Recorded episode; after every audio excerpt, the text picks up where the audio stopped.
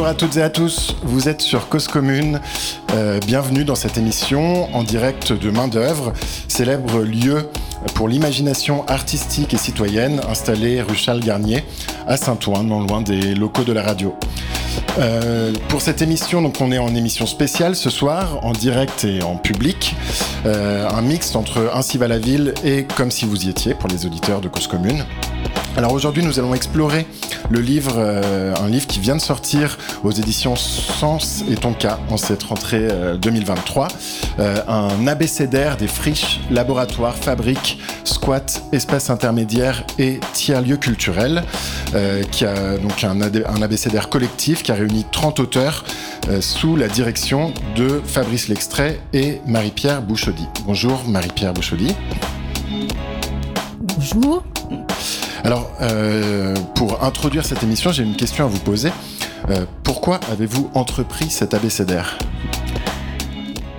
Pour ça, il faut remonter un petit peu dans le temps. D'ailleurs, c'est il y a 20 ans, un petit peu plus de 20 ans, nous étions quelques-uns ici déjà à main d'œuvre pour l'inauguration de main d'œuvre autour de Fazette Bordage qui euh, parlera tout à l'heure avec euh, Michel Dufour, avec Fabrice Lextrait qui venait de rendre son rapport. Et c'était une période euh, riche euh, qui avait permis de repérer, de valoriser un certain nombre d'aventures qui essayaient de relier art et société, qui euh, essayaient de renouveler les processus de production artistique et donc euh, par conséquent les processus aussi de relation euh, de l'art avec les habitants et les populations. À ce moment-là, le rapport donc euh, de Fabrice, qui est toujours d'actualité, me semble-t-il, avait permis donc de valoriser de nombreuses initiatives. 20 ans après, qu'en reste-t-il et que s'est-il passé? C'est ça qu'on a voulu vraiment interroger dans l'abécédaire. Il n'était pas du tout question de revenir sur le passé. C'est pas, euh, c'était pas l'objectif. Euh, mais 20 années, 20 années plus tard, on s'aperçoit que euh, le paysage est très contrasté. C'est-à-dire qu'on le voit d'ailleurs à main d'œuvre, ça m'a frappé parce que cette salle Star Trek, euh, elle est exactement dans le même état qu'il y a 20 ans, sauf qu'elle s'est usée et euh, il fait toujours froid à main d'œuvre. À l'époque, maintenant on disait le point commun de toutes les friches, c'est qu'on a froid.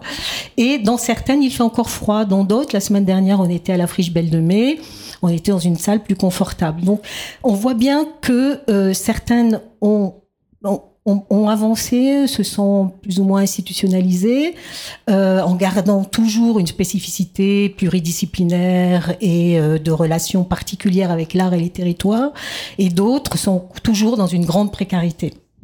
Par ailleurs, sont nées beaucoup, beaucoup de nouvelles initiatives qui ne se revendiquent pas de la même histoire, qui euh, se nomment tiers-lieux, pour beaucoup, qui euh, mêle euh, de nouvelles dimensions, beaucoup euh, environnementales, beaucoup aussi sur les questions du vivant et on s'aperçoit que ce mot tiers-lieu, c'était un petit peu notre crainte avec Fabrice quand on a souhaité euh, euh, coordonner cet abécédaire. C'était l'idée euh, de revenir sur l'histoire des friches culturelles, des espaces intermédiaires, pour essayer d'en ressortir, de capitaliser, de rassembler toutes les notions, les concepts, les récits qui sont nés de cette histoire pour qu'elles nourrissent l'histoire à venir et peut-être l'histoire à venir des tiers-lieux. Mais ce mot tiers-lieu nous pose de questions, on aura l'occasion d'y revenir, parce qu'il a enfermé pendant toute la période où on a travaillé sur ces questions, le, souhait et l'attention la, était toujours d'utiliser de nombreux mots pour qu'il soit le miroir de la diversité et de la singularité de ces aventures. Tiers-lieu, évidemment, peut et le risque est grand que ça renferme des initiatives qui n'ont finalement pas grand-chose à voir entre elles. Il y a toujours le risque d'une standardisation, d'une standardisation, d'une labellisation, et c'était, c'est vraiment des risques importants. Ceci dit, euh, évidemment, que dans ces initiatives, on voit bien, et les tiers-lieux s'en revendiquent, qu'il y a toujours la dimension collaborative, que c'est une dimension collective très importante, l'ancrage territorial, euh, le renouvellement de processus démocratiques, de modes de gouvernance, et tout ça est bien sûr euh, tout à fait passionnant. Alors pourquoi un abécédaire? Parce qu'on s'est dit euh, comment euh, rendre la diversité, comment rendre la diversité des points de vue, la diversité des modes d'approche, et on a choisi euh, l'abécédaire parce que voilà, c'était une forme qui permettait un peu la diversité.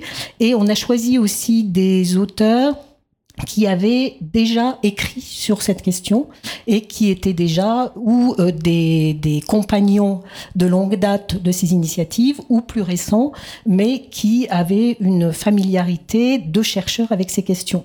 Alors ça veut dire que euh, il pourrait y avoir beaucoup d'autres abécédaires parce que évidemment nous n'avons pas épuisé le champ. C'est pas du tout une recherche d'exhaustivité de mots. C'est un premier abécédaire de 120 mots et ce qu'on espère, c'est qu'il donne des idées pour la suite à d'autres. Alors ça peut être un abécédaire rédigé que par euh, des artistes ou un autre rédigé par des opérateurs culturels.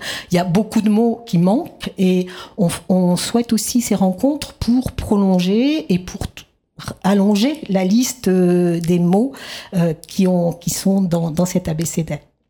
Merci Marie-Pierre Bouchaudy. Alors on va on va naviguer euh, ce soir en, explorant quelques mots. On a on a été piocher cinq mots ensemble en, préparant l'émission, des mots dont on va voir à la fois la, profondeur, peut-être la polysémie. Surtout on les a choisis pour leur portée politique, pour leur caractère critique, voire controversé. Euh, avec nous cinq auteurs et cinq témoins pour euh, justement discuter de, ces termes, débattre de leur portée dans le monde euh, des, des friches, des laboratoires, des fabriques, des squats, des espaces intermédiaires et des tiers-lieux culturels.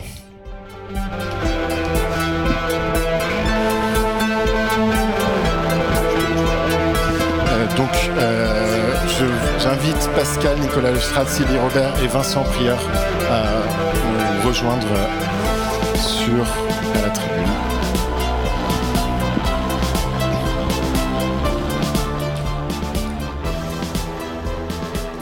Alors, ce, ce morceau euh, dont on vient d'entendre un, un, extrait s'appelle Expérimentation. Euh, c'est pour ça que je l'ai choisi, je ne le connaissais pas avant hier.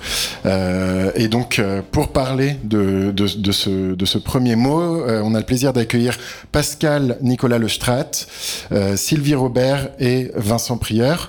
donc, Pascal Nicolas Lestrat, vous êtes sociologue, professeur à Paris 8 et spécialiste des communs. Sylvie Robert, vous êtes vice-présidente du Sénat. Et Vincent Prieur, cofondateur euh, et président de Curie Vavart. Pascal, je me tourne d'abord euh, vers, vers vous. alors, euh, ce, terme d'expérimentation, est-ce qu'on peut dire que finalement il est, il est à la base des, friches? Euh, Merci pour votre invitation. Alors, à la base, je ne sais pas. Toujours est-il, je crois qu'il en a constitué une cheville ouvrière. C'est-à-dire que pour moi, une notion, un mot, elle est au travail. Et effectivement, ce terme-là, lorsqu'il s'est mis au travail, il a produit, me semble-t-il, des choses intéressantes du point de vue euh, d'un imaginaire, euh, du point de vue d'un possible qu'on pouvait essayer, qu'on pouvait tenter. Donc effectivement, expérimentation me semble fortement associée aux friches.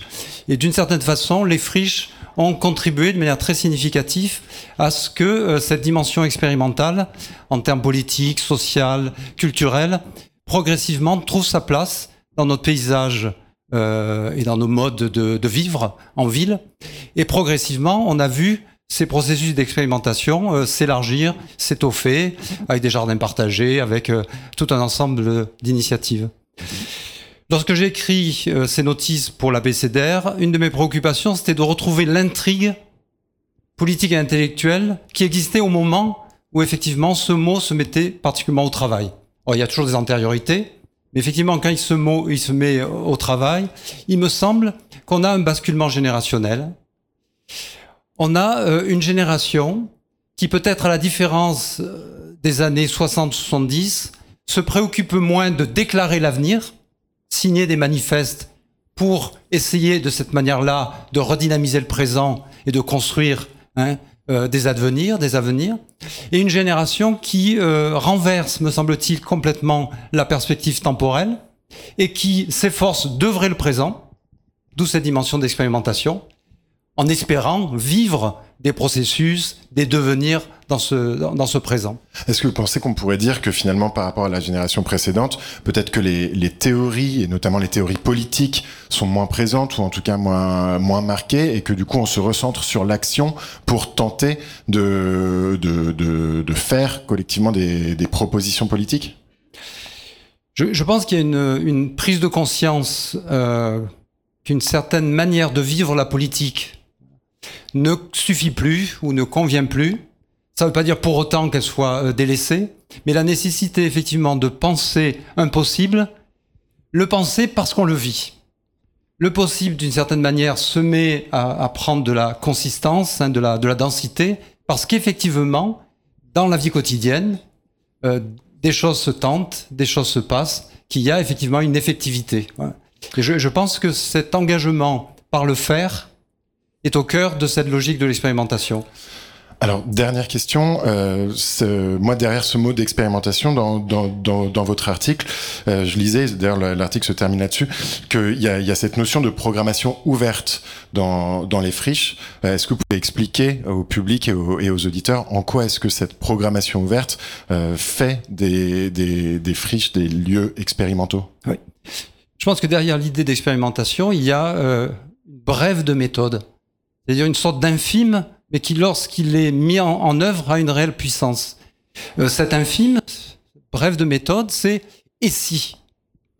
Et si on disposait d'un lieu pour travailler différemment? On fait des hypothèses, c'est ça? On pose des hypothèses. Et des hypothèses qui ont euh, un double mouvement, une double qualité, à la fois une dimension de désir, une dimension d'imaginaire, mais aussi une dimension d'écriture, d'inscription dans le réel. S'il n'y a pas cette dimension d'inscription dans le réel, dans un faire, on n'a pas une hypothèse, on a euh, une fiction, ce qui est une très belle chose et qui peut être très mobilisateur aussi euh, pour la pour l'agir.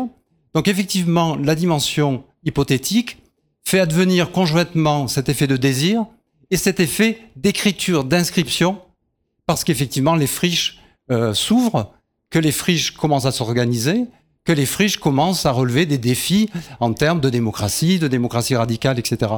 Et que là, il y a une incertitude. Merci beaucoup Pascal Merci. Nicolas Lestrat. Euh, bah, vous avez, vous venez de citer le terme démocratie, ce qui me donne une parfaite transition pour me tourner vers vers Sylvie Robert. Euh, finalement cette, cette notion d'expérimentation euh, qui d'un coup est, est, est, prise à bras le corps par des, des, des groupes de, de citoyens euh, ou, de, ou, par la société civile, comment est-ce qu'elle peut, euh, est-ce que vous pensez qu'elle peut rétroagir sur l'action publique alors que à, à, la base justement le, la, la, la la vie en société euh, est là avec avec une loi qui est la même pour tout le monde et où on n'est pas censé expérimenter d'habitude dans la dans la vie quotidienne. Comment est-ce que comment est-ce que vous voyez ce, ce terme et cette posture expérimentale euh, de, de votre point de vue euh, d'élu et de, de législatrice? Quand j'entends le mot expérimentation, c'est pour moi tout de suite la possibilité de se donner de la liberté de s'autoriser, de s'évader et je ne dis pas de transgresser, mais de prendre le risque un moment d'aller hors du cadre, peut-être même d'un cadre légal, voire même constitutionnel qui existe, pour euh, tout simplement euh, rêver ou, euh, ou, permettre euh, à, un projet euh, de, de, de devenir réalité en se confrontant au réel. L'expérimentation, c'est ce passage, je trouve, entre un rêve, une utopie et la confrontation au réel. Ce qui est très difficile, c'est que même si on s'autorise des expérimentations, et peut-être on n'arrive pas obligatoirement à, expérimenter, il n'y a pas suffisamment hein, d'expérimentation, c'est parce que tout de suite, on se sent contraint par le temps, puisqu'une expérimentation, ça ne peut pas être dans un temps illimité. Il faut qu'à un moment, le temps s'arrête et tout de suite arrive, alors là, d'autres contraintes qui sont l'évaluation, la modélisation, la généralisation. Vous voyez tous ces termes, moi que j'entends en tant que législateur, mais euh, que j'ai aussi éprouvé en tant qu'élu. Et donc je crois qu'il faut oser. Et si on ose, il faut se donner un cadre très rigoureux à l'intérieur duquel on peut se donner toutes les libertés. Et puis, euh, à un moment, eh bien, il faut, euh, voilà, se, se dire que ça peut peut-être transformer l'action publique, mais là, il faut créer les conditions et, et c'est pas une mince affaire. D'ailleurs, il y, a un synonyme euh, pour euh, quand, quand, on dit de euh, passer de l'expérimentation à la généralisation. Ce synonyme, c'est la démocratisation d'une euh, d'une pratique. donc, comment est-ce que en, en tant que justement, enfin que bah, déjà, euh, est-ce que vous pensez qu'aujourd'hui, euh, le fait que l'expérimentation soit un droit constitutionnel pour les collectivités, euh, est-ce que vous pensez qu'aujourd'hui, cette posture devrait être peut-être davantage investie par les, acteurs publics? Oui, je pense qu'on on a le cadre qu'il faut pour pouvoir le faire sur le plan réglementaire. Hein. Et même une autre loi qu'on a votée il y a peu de temps, la loi 3DS, je vous épargne les acronymes, mais nous permettre, euh, en tout cas, de permettre aux collectivités de le faire. Pour autant, je peux vous dire que euh, euh, voilà, il faut créer les conditions pour que pour que les eh bien l'expérimentation rassure d'une certaine façon les acteurs publics. Parce que rassurer, ça veut dire euh, une chose, ça veut dire que euh, un moment on crée une relation de confiance entre un projet et un territoire. Et du coup, je dis même pas démocratisation, c'est des mots qu'on emploie dans le domaine culturel. Maintenant, démocratie, peu importe les mots, même si aujourd'hui la sémantique est très importante, je crois qu'il faut créer les conditions pour que l'énergie qui existe, parce que c'est une énergie en plus, vous ne l'avez pas dit, mais elle est très créatrice. C'est-à-dire quand on s'autorise et quand on s'autorise à rêver on démultiplie euh, les, euh, les, potentialités, vous voyez. Donc c'est ça qu'il faut pas euh, contraindre. Et donc quand on est élu, eh bien, et je l'ai fait, il faut savoir prendre des risques. Moi, je disais toujours quel risque je prends? Parce que les services juridiques vont vous dire ça n'est pas possible. Alors je leur disais, dites-moi le risque, 5%, 80%. Vous imaginez bien qu'à un moment donné, quand c'était 5, je disais allez, on y va. Mais c'est une anecdote, je le schématise, mais voilà, c'est aussi une posture politique qu'il faut admettre et qu'il faut en tout cas s'autoriser.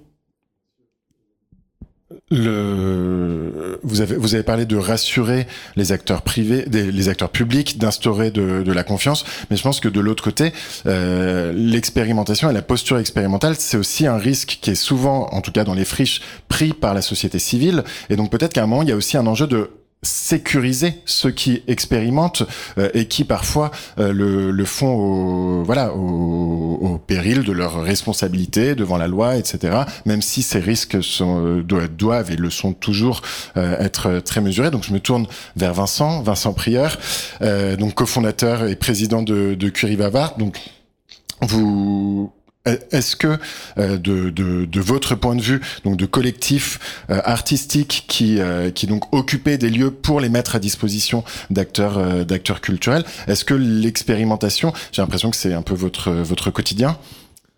Alors oui, oui, dès l'origine de la création du collectif, c'était l'envie d'expérimenter des formes en dehors des réseaux marchands, euh, le besoin d'espace dans la ville à Paris pour des euh, créateurs, des créatrices euh, précaires. Et il y avait vraiment l'idée donc une trajectoire dans les années pour nous hein, des années 2004-2005 jusqu'à aujourd'hui l'idée de d'oser revendiquer la ville et on a fait force de nécessité en imposant parce qu'on n'avait pas de choix des rapports de force sur des bâtiments qui étaient désaffectés euh, à Paris, toujours en revendiquant la possibilité de le faire euh, légalement euh, à l'époque. Alors héritier hein, des squatteurs des années 90 nous une génération plus jeune.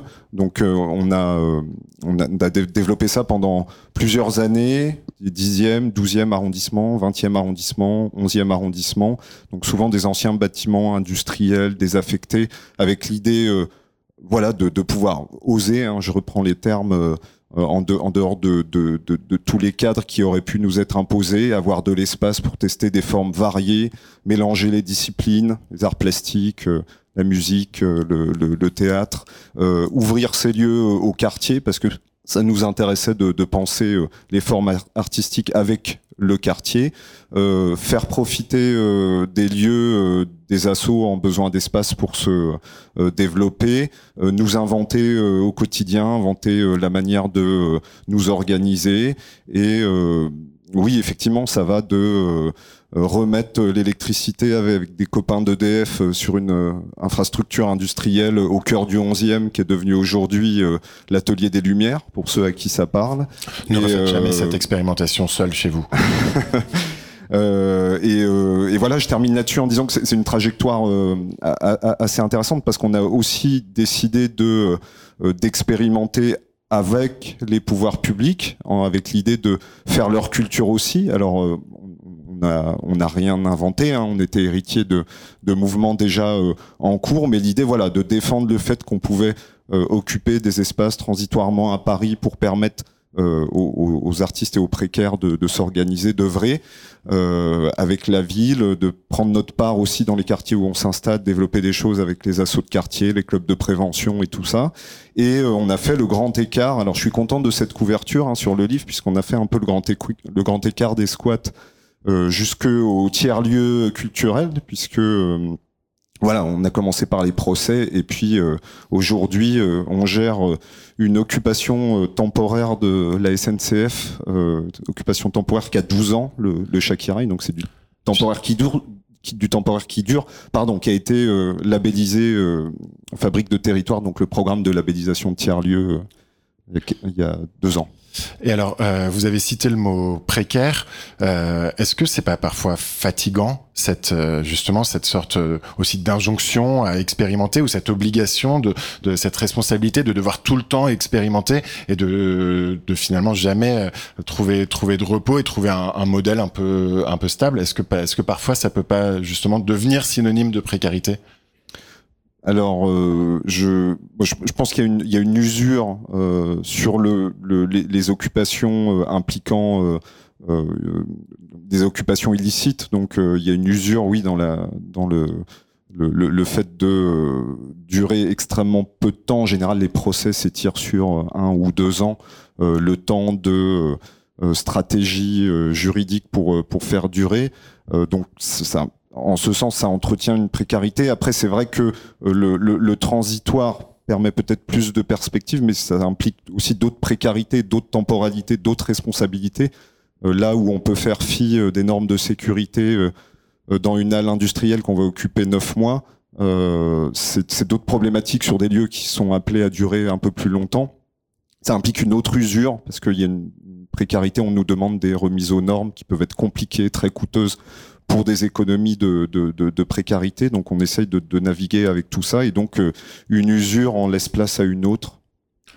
Et on reviendra justement euh, tout à tout à l'heure sur euh, sur ces économies des, des friches qui sont qui ont un caractère éminemment expérimental. Merci beaucoup Vincent Prieur, Sylvie Robert et Pascal Nicolas Lestrat.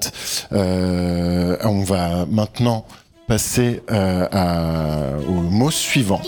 Euh, donc, euh, j'invite euh, Martha Rosenquist, Fazette Bordage et Michel Dufour à venir nous rejoindre sur, sur la scène.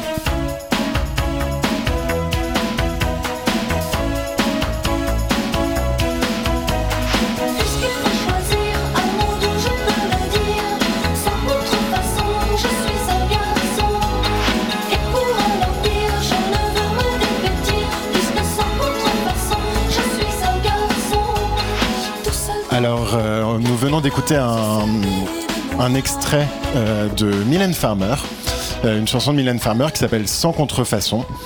Euh, et donc, ceci pour introduire le mot de mixité. Alors, je me tourne vers vous, Martha Rosenquist. alors, cette mixité, qu'est-ce qu'elle signifie dans le, dans le monde des friches? Alors, merci pour cette introduction et merci pour main d'œuvre de nous accueillir euh, lors de cette euh, rencontre ce soir. alors, le mixité, c'est un mot assez, assez vaste qui comprend plusieurs choses vis-à-vis des friches. D'abord, je dirais que c'est un objectif. C'est un objectif qu'on essaie d'éteindre à travers les, les, activités, à travers une grande panoplie d'activités orienté notamment vers des jeunes, vers euh, des adolescents, vers des enfants, à travers des activités sportives, euh, des ateliers de création. c'est une, mixité de, de public, c'est ça? Oui, tout à fait. Premièrement. Oui, à, la fois, c'est, c'est, ça peut être considéré comme une, comme une force. Et euh, comme, comme j'ai écrit dans, dans ma définition dans le livre, de mixité, c'est un des principes derrière la création de la friche La Bernamée, euh, qui était d'abord euh, derrière la politique des friches nomades de, de Christian Poitevin, aussi euh, connu sous le nom de Julien Blanc, qui je salue si jamais il nous écoute ce soir, euh, et euh, qui a développé, enfin bon, qui était derrière le développement de la friche de et qui est, que certains, sans doute la plupart d'entre, vous connaissez. Euh, c'est aussi une, c'est aussi, c'est aussi la, la, mixité, ça peut être aussi considéré comme, comme la magie d'une œuvre, d'une œuvre où il y a une certaine mixité, dont, notamment euh, une euh, qui me vient à l'esprit, qui vous avez des milliers d'artistes qui ont, qui ont participé à cette œuvre, notamment dans le cadre de, de l'île 2004 euh, une mixité où il y avait des, des, des milliers de, personnes, notamment des enfants, des jeunes, même des prisonniers, qui ont, qui ont créé des, des drapeaux de prière qui étaient hissés sur deux cheminées d'usine, euh, comme dans le style des drapeaux tibétains. Donc, c'était assez, assez impressionnant et ça, montre un peu la grande mixité. Et dernièrement, pour conclure, c'est un défi je trouve que la mixité c'est un défi parce que à la fois il faut enfin on essaie ces, ces, lieux les friches euh, les, lieux intermédiaires et, et, tiers lieux culturels ils essaient d'avoir une certaine mixité uh, uh, ils essaient toujours mais c'est pas toujours évident il faut, le doser et, et c'est donc il faut, arriver euh, un des, clés au succès de ces c'est arriver à avoir une certaine mixité tout en gardant une, certaine excellence dans, dans les dans les démarches dans les dans les prestations propositions euh, de création contemporaine euh, qui, qui propose voilà Merci beaucoup, Martha Rosenquist. J'ai oublié de préciser donc que vous êtes chercheuse et, et docteur en, en, art plastique. Euh, mais du coup, je me, je me tourne vers euh, Michel Dufour. Euh, Michel Dufour, bonsoir. Donc, vous avez été euh, élu local, sénateur, euh, secrétaire d'État chargé du patrimoine et de la décentralisation culturelle. Euh, alors, justement, on, on, on parlait juste avant de, de démocratisation. Démocra décentraliser la culture ou démocratiser la culture, c'est est-ce que ça veut dire promouvoir une mixité d'usage et d'usagers?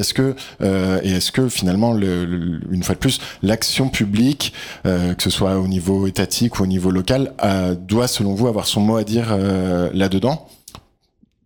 Évidemment qu'elle a son mot à dire. Euh, Martha, dans l'abécédaire, hein, euh, montre bien comment la mixité est au cœur euh, des friches culturelles et du projet. Mais comme beaucoup de mots, euh, ça reste un combat.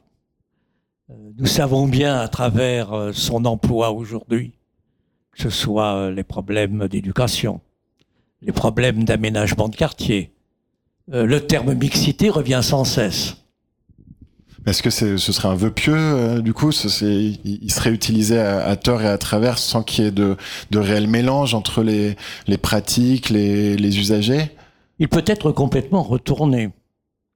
Euh, on a quand même maintenant l'expérience de penseurs, euh, disons, de droite, qui depuis des années et des années, on montre une habileté redoutable pour se saisir de mots, euh, laïcité, euh, d'autres mots que je pourrais évidemment ici énumérer, qui étaient portés par des valeurs auxquelles nous tenions, auxquelles nous tenons toujours, mais qui peuvent être employés pour dire exactement le contraire.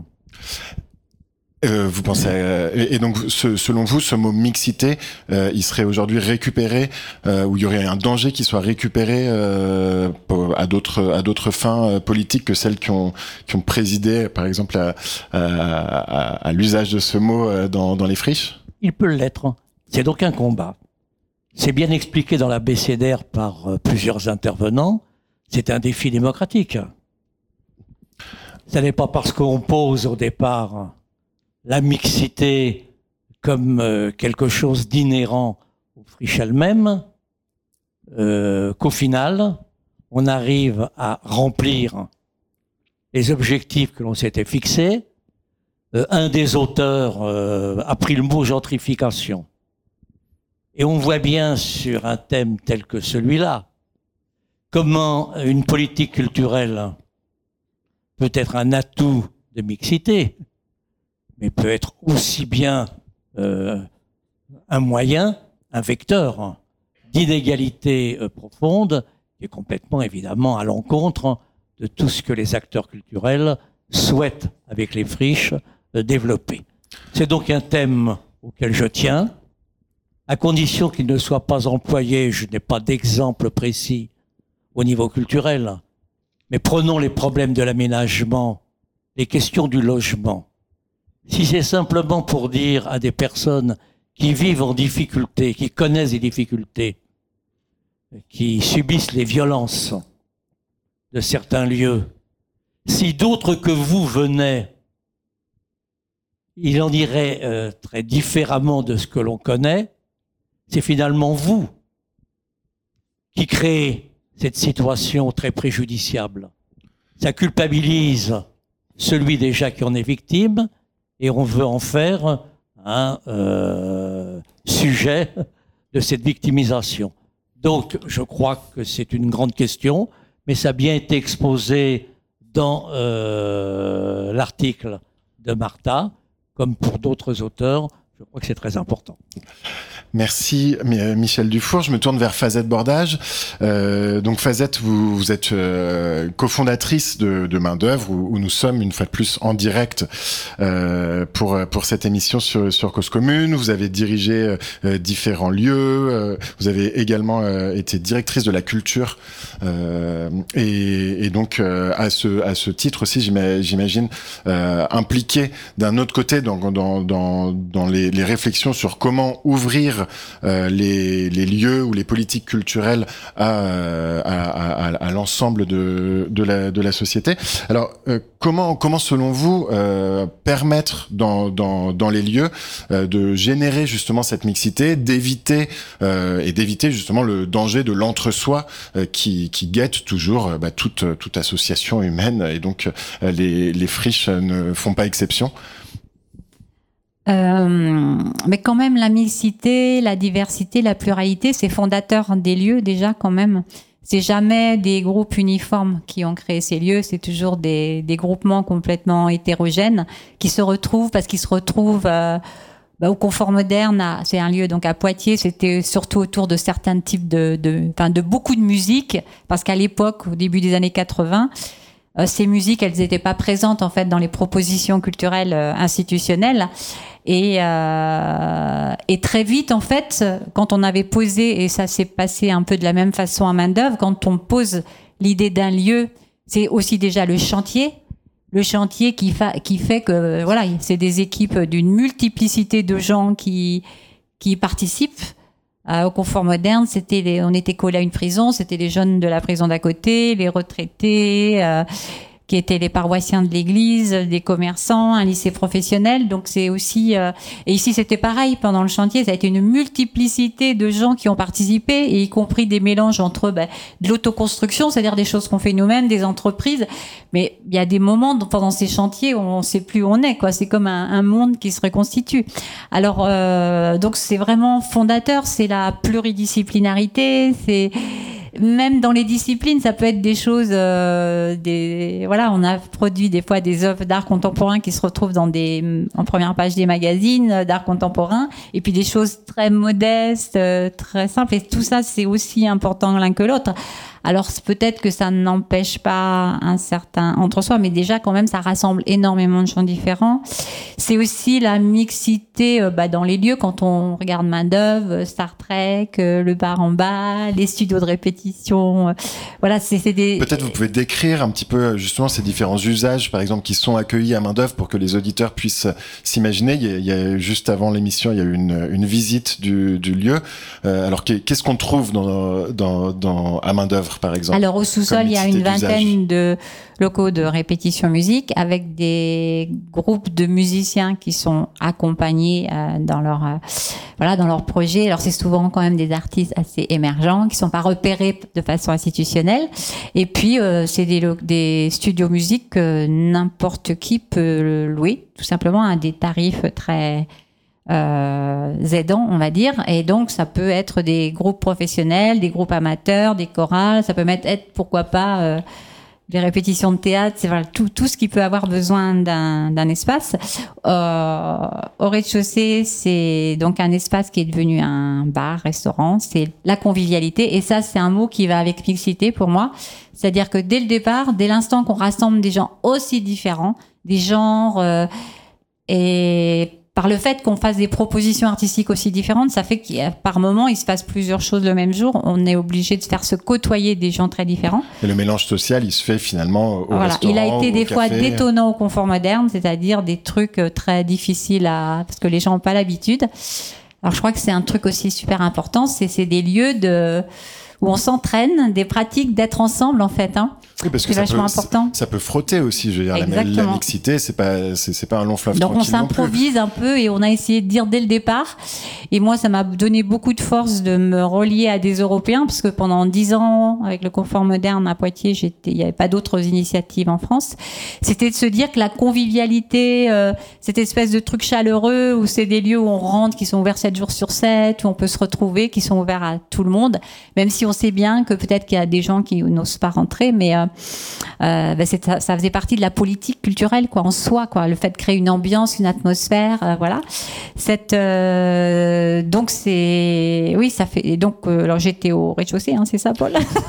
Alors il y a aussi qu'est-ce qu'il y a dans les étages de main d'œuvre ben on n'a pas fini le rez-de-chaussée il y a une salle d'exposition. Avant il y avait donc le Crass Lab qui était notre Fab Lab à nous à l'époque où on savait pas encore bien ce que c'était qu'un Fab Lab parce que ça a été créé en 2003 il faut dire que c'est souvent les propositions des gens des artistes qui font que voilà ces projets existent. Premier et puis, Lab, premier tiers-lieu culturel. Voilà. Et la cour des Myrtilles qui avant était en fait des espaces de résidence pour les plasticiens. Puis il y a eu le feu et voilà, c'est devenu la cour des Myrtilles parce qu'ici on voilà, on fait, voilà, on, tout, tout s'actualise et euh, on trouve toujours des solutions. Et puis un studio de danse, et je crois que j'ai rien oublié, Juliette?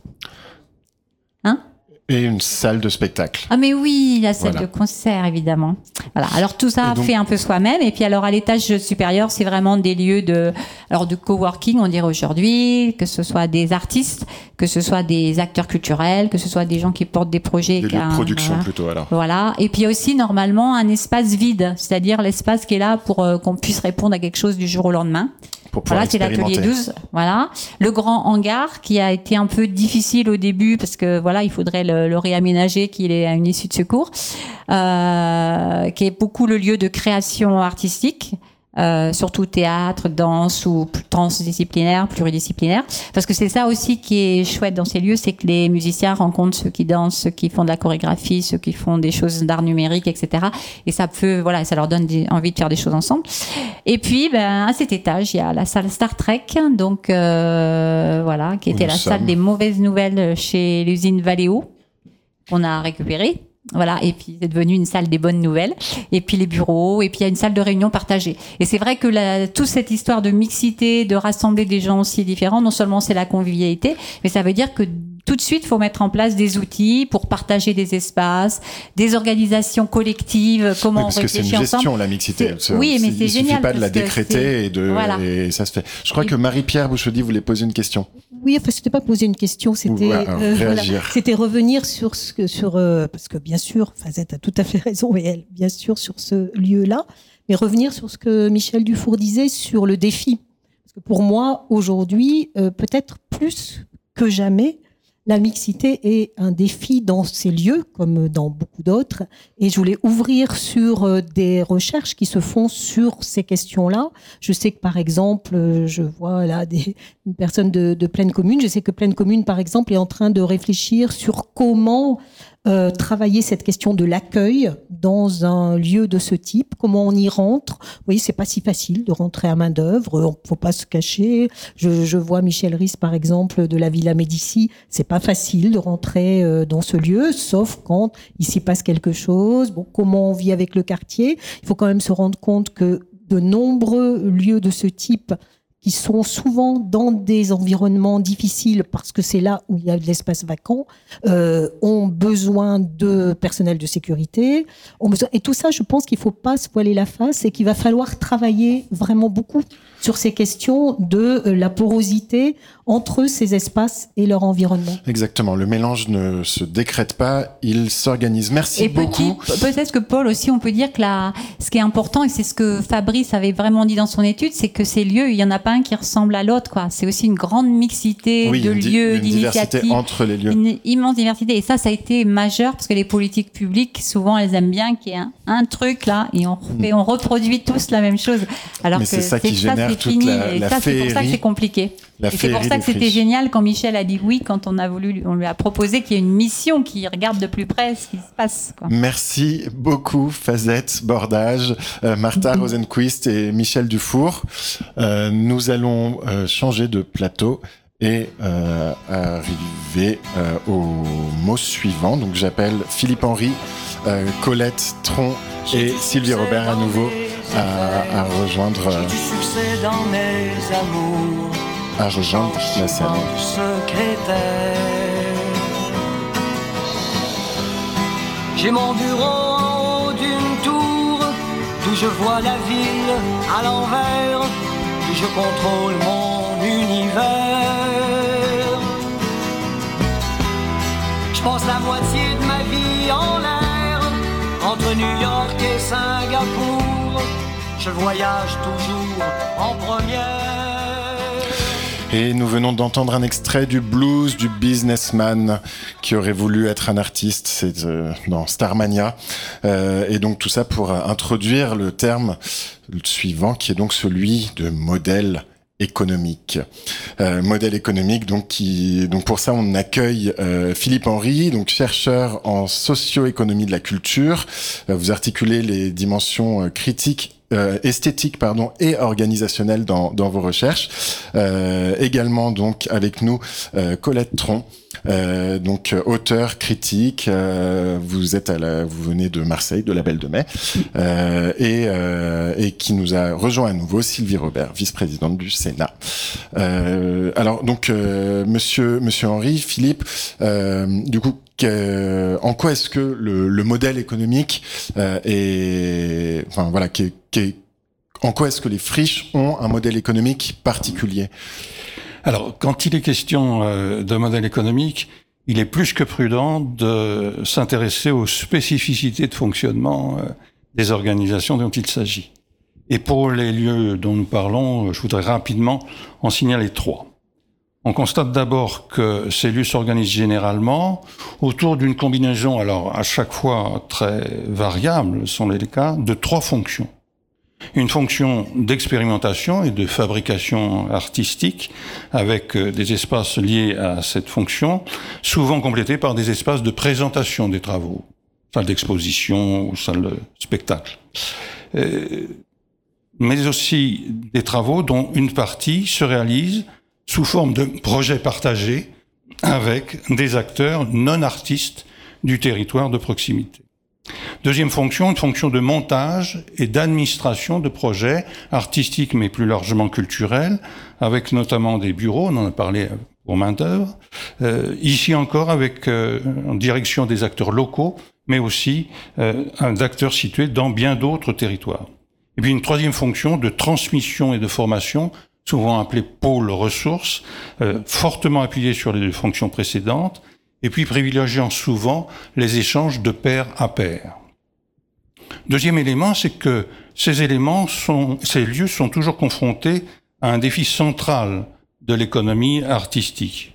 Euh, parce que cette économie se caractérise dans nos sociétés, et depuis un certain temps, par le fait que toute proposition est astreinte à un minimum d'originalité, mais dont la pertinence ou la force, on peut aussi dire la valeur, ne sera déterminée qu'a posteriori et selon l'appréciation d'une pluralité d'acteurs, ceux qui vont participer à l'ensemble du cycle de vie de la proposition. Et donc cette valeur est toujours non déterminable a priori, elle est toujours relationnelle, symbolique ou sociale, avant que de s'exprimer, et dans le meilleur des cas, en termes plus strictement économiques ou financiers. Et enfin, troisième élément, la caractéristique précédente est encore exacerbée dans les lieux qui nous intéressent parce qu'ils accueillent pour une bonne part des artistes en voie de professionnalisation ou ne disposant pas d'une notoriété suffisante pour générer des partenariats de production ou de diffusion adaptés à leur projet, ou encore à des artistes qui expérimentent justement des formats de création ou de relations au public non habituels. Et donc, tout ceci conduit à une sorte de modèle économique récurrent, même si, une fois de plus, il se décline à chaque fois de manière tout à fait singulière. Et à nouveau, je voudrais insister sur trois points essentiels. Les ressources financières liées à la commercialisation euh, directe des biens ou des services produits par les lieux, ou encore aux apports financiers que les différents acteurs qui y sont engagés peuvent mettre à sa disposition. Ces ressources sont structurellement trop faibles pour assurer à elles seules les charges liées à son animation ou à sa coordination d'ensemble. Elles correspondent surtout à la couverture de certains des coûts de ce qu'on appelle les fonctions support mutualisées, entre autres pour un local ou du matériel commun, ou encore pour des formations ou des emplois partagés. D'ailleurs, ces fonctions sont elles-mêmes configurées quand c'est possible pour être des sources de recettes auprès d'acteurs externes au lieu. Location de salle, un bar ou bien un restaurant, une billetterie euh, d'événements. Ce qu'on appelle l'autofinancement souvent, c'est ça? C'est le financement propre, en ressources propres. Donc, une part essentielle des ressources provient du travail et des compétences investies dans le lieu, d'abord et toujours pour partie sans rémunération directe. A été ici cruciale la diversité, donc l'intensité du travail relationnel, consistant à construire, maintenir ou développer des partenariats, des coopérations, des réseaux avec une pluralité de personnes et d'organisations de territoires proches, là encore, ou de territoires plus lointains. Et ces mobilisations bénévoles restent en tout cas constamment requises et se révèlent la plupart du temps très importantes, que ce soit en termes de temps ou d'énergie consacrée. C'est ce qu'on appelle l'économie non monétaire? Euh, entre autres, mais c'est aussi tous ces éléments d'échange qui n'est pas basé sur euh, des éléments hum, strictement monétaires. Échanger autre chose que de l'argent. Ouais. Et donc reste troisième élément, la capacité des lieux à convaincre des partenaires externes, qu'ils soient publics ou privés, à leur accorder des fonds redistribués. Mais une des difficultés actuelles renvoie ici à la multiplication des subventions sur des projets particuliers et non sur le projet d'ensemble du lieu, soit sur leur projet en et pour lui-même. Et une autre difficulté renvoie à la multiplication de tels projets et à la capacité pour chacun de trouver sa place dans un environnement artistique et culturel souvent déjà bien fourni. Et donc, au final, c'est dire que le modèle économique de ces lieux reste constamment fragile, y compris pour ceux qui ont su perdurer. Et encore plus que l'économie familiale, l'économie propre à ces lieux, et plus largement toute l'économie sociale, voire celle des communs, ne dispose toujours pas d'un principe autonome de valorisation économique de toute la richesse, qui est d'ailleurs indissociablement individuelle et collective, qu'elle produit. Une richesse qui irrigue pourtant de manière vaporeuse, pour reprendre le terme de mon collègue Dominique Sago-Duvouroux, bien d'autres domaines que celui de l'art, sans pour autant bénéficier lui-même d'un retour économique suffisant pour permettre à ces aventures d'envisager plus sereinement leur propre avenir. Merci beaucoup Philippe Henry pour euh, ce, ce voilà, cette définition, ce, ce, ce, cadrage un peu sur ce terme de, de, modèle économique. Alors, je me tourne vers vous, Colette Tron. Euh, euh, de, donc, du, point de vue, si on, parle du point de vue des, occupants des lieux euh, et par, exemple des, gens qui ont des pratiques artistiques, euh, on a l'impression qu'ils qui, qui, qui, qui, font un peu de, enfin voilà, je, je sais que euh, cette économie non monétaire, ce fait d'échanger autre chose que de l'argent, euh, c'est quelque chose qui, qui pratique au, au quotidien. Euh, est-ce que c'est, est-ce que c'est pour ça, est-ce que pour vous c'est pour ça que ces, ces friches sont, enfin voilà fonctionne aussi avec beaucoup de, de créatifs qui ont l'habitude de, de, fonctionner euh, ainsi et de pas avoir un modèle économique euh, strictement euh, financier. Bah, la chanson est bien choisie. Hein. Je crois que on peut considérer qu'il y a peut-être une opposition entre le, businessman et puis l'artiste. Il y a évidemment des artistes businessmen et, on en connaît quelques-uns, mais euh, il y a si on parle d'expérimentation, euh, si on parle d'occupation temporaire, si euh, euh, on est là pour créer de la valeur, je retiens le terme de valeur hein, que quelqu'un d'autre a, a, a, développé dans, dans la BCDR, euh, on peut pas considérer qu'un artiste démarre un, une activité avec un modèle économique ou avec un modèle d'affaires. Euh, et la, la, valeur économique va se constituer à partir de la pratique elle-même. Euh, alors je, je suis pas spécifiquement euh, euh spécialiste de, de l'économie, euh, mais c'est vrai que j'ai essayé dans le dans l'ABCDR de faire la différence entre ce qu'on appelle l'art en général et euh, ce qu'on pourrait appeler les arts, euh, qui sont les pratiques spécifiques et qui euh, sont singulières d'abord à chaque artiste, peut-être à des communautés d'artistes, à des mouvements artistiques, à des époques de l'art, et que chaque époque ou chaque communauté va trouver ou pas quelque chose qui va valoriser ce qu'elle produit. Alors il y a aussi cette valeur territoriale puisque tous dans ces dans ces lieux, dans une dans des localités, hein, ces localités dans lesquelles circulent bah, d'abord euh, ces œuvres, ces euh, productions, euh, et qu'elles elles ont la, la valeur qui est d'abord ce, ce, partage avec avec un public, avec des participants à des ateliers, et que effectivement, on ne sait pas vraiment que, quelle économie leur donner, puisque c'est pas une économie marchande, euh, et que justement cette notion de commun, euh, elle, s'introduit euh, dans ces dans ces espaces comme quelque chose qui émane de cette de cette valeur, de cette valorisation. Cette injonction à, monétiser finalement ce qu'on fait, qui bah, qui est si difficile, mais qui est qui est, permanente et j'ai l'impression croissante dans les dans le, dans les friches.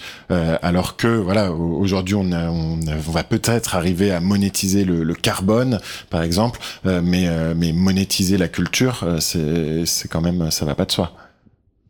Alors euh, là, vous allez sur un autre terrain qui est celui plus général de la, ou la, création artistique, hein, euh, plus, qui, plus est, précisément. Euh, qui est un, un, petit peu différente ou qui est plus large que la, la création et la production artistique. évidemment, la valeur culturelle sera cette valeur partagée.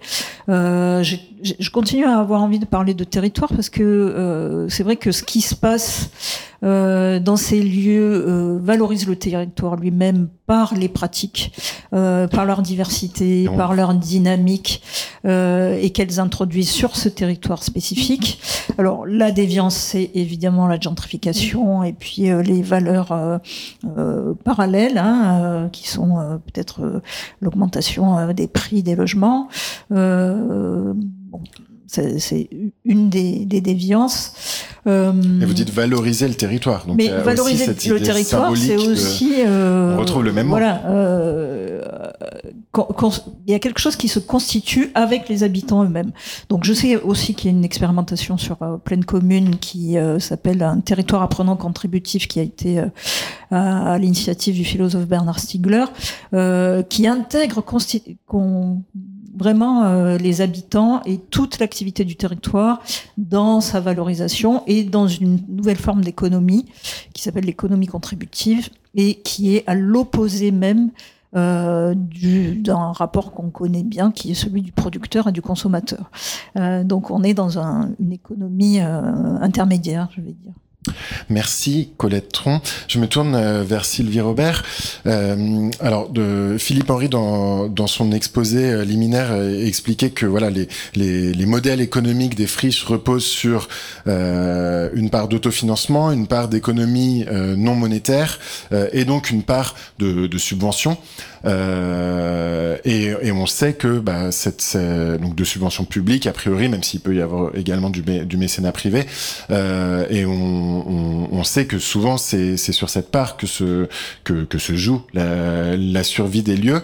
Euh, moi, j'ai envie de vous demander co- comment est-ce que les, les acteurs publics, donc qui, qui subventionnent, peuvent à la fois euh, enfin, orienter ces, ces subventions, ce qui, ce qui peut, ce qui peut être à double tranchant, c'est-à-dire en même temps il, il y a un risque euh, de d'injonction et de définition euh, par l'acteur public de ce que doit faire le lieu, alors que euh, et, et en même temps, bah, qui dit recevoir de l'argent public dit aussi avoir quelques quelques responsabilités d'une certaine manière. Comment est-ce que vous voyez les choses Alors vous avez vraiment là, euh, euh, c'est une tension euh, qui est qui est forte et je voudrais revenir euh, euh, sur les propos de Philippe Henry parce que je les partage. Il a à la fois dit que il a beaucoup parlé du mot de fragilité.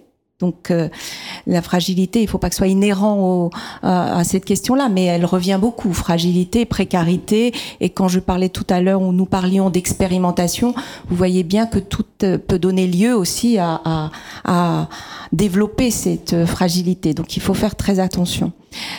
En même temps, deuxième chose que j'ai entendue et que j'observe, c'est la difficulté pour les acteurs publics ou euh, à finalement prendre en compte l'ensemble du projet. Et ça, c'est très important. C'est-à-dire que euh, les, ce qu'on observe aujourd'hui et qui, malheureusement, je trouve de mon point de vue, et, et je le regrette beaucoup, euh, s'est accentué, c'est que euh, au-delà de la question de la contrainte budgétaire des collectivités, on peut le dire, euh, et du contexte qui est que effectivement ce sont des lieux qui arrivent dans un, environnement déjà pour dans certains territoires, ce n'est pas le cas partout, hein, les métropoles peut-être, mais ou déjà fournis où là se pose la question de l'argent public. Euh, ce que j'observe, je disais, c'est que on va euh, et souvent la puissance publique va vouloir caractériser les missions, c'est-à-dire au lieu de de, de là encore s'autoriser à faire confiance à un projet qui est parfois un projet qui euh, n'a pas euh, obligatoirement été euh, tout de suite finalisé, ficelé, parce que y a, euh, on parle de démarche, hein, ça s'installe, euh, c'est une initiative locale. En plus, ce sont des initiatives qui sont singulières, elles sont liées à, à chaque territoire. Il y a un lien aussi très organique avec la commune, avec le territoire. Donc tout ça, se, je dirais, se, se bâtit en, presque en faisant. hein, ça se...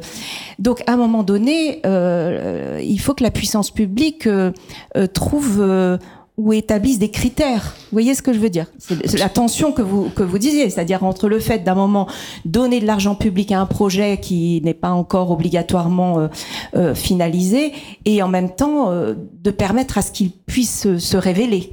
Et ça, c'est toute la difficulté. Et euh, je trouve que c'est encore plus la difficulté quand aujourd'hui, euh, pardonnez-moi euh, de le dire, mais moi je le pense parce que je l'observe, une commune va dire, moi je veux que ce soit des missions égalité homme-femme, je vous dis euh, euh, mixité, euh, euh, retour Écologie, territorial, éducation. écologie, transition, etc. Le département va dire, eh bien moi c'est plutôt solidarité.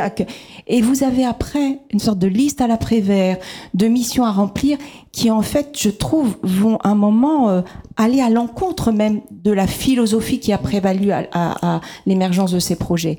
Donc je crois qu'il faut faire extrêmement attention et je ne parle pas des appels à projets que certaines collectivités commencent à développer pour justement, eh bien, euh, en quelque sorte, justifier de l'utilisation de l'argent public par ces appels à projets. Donc je crois que la difficulté, et j'arrêterai là, mais c'est à la fois de, de se prévaloir de cette triangulation, je sais pas comment on dit, euh, effectivement autofinancement, euh, euh, économie contributive ou non monétaire, et puis et puis aide, alors public, privé public parfois, en faisant en sorte que dans ces équilibres-là, eh bien, on, on ne n'enferme pas le projet, mais au contraire, on lui donne les moyens de pouvoir se, se développer. Et c'est toute la difficulté aujourd'hui dans le contexte aussi actuel euh, de, des collectivités, mais aussi, euh, je dirais, euh, de la façon dont on positionne ces lieux. Et je terminerai, pardon, pour dire qu'il y en a de plus en plus et que je vois aussi et j'observe des collectivités qui vont dire c'est un loyer on vous fait le loyer, on vous prend en, en, en charge, charge, vous voyez, chauffage, etc. Et puis au début, vous débrouillez. Bon, voilà. Mais là aussi, ça pose question. C'est-à-dire qu'à un moment donné, euh, euh, il y a aussi des leviers qui peuvent permettre de pouvoir euh, accompagner ces lieux.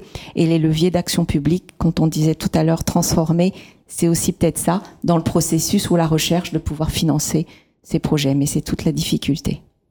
Merci beaucoup euh, Sylvie Robert. Euh, merci euh, également à Philippe Henry et à Colette Tron. On va donc euh, passer à- au mot suivant en écoutant un nouvel extrait. Et donc j'invite Isabelle Maillot, Fazette Bordage et ah, Colette, pardon, désolé. En fait, vous, vous restez ici. On oublie le visage Pardon. et l'on oublie la voix, le cœur quand ça bat plus. C'est pas la peine d'aller chercher plus loin, faut laisser faire et c'est très bien.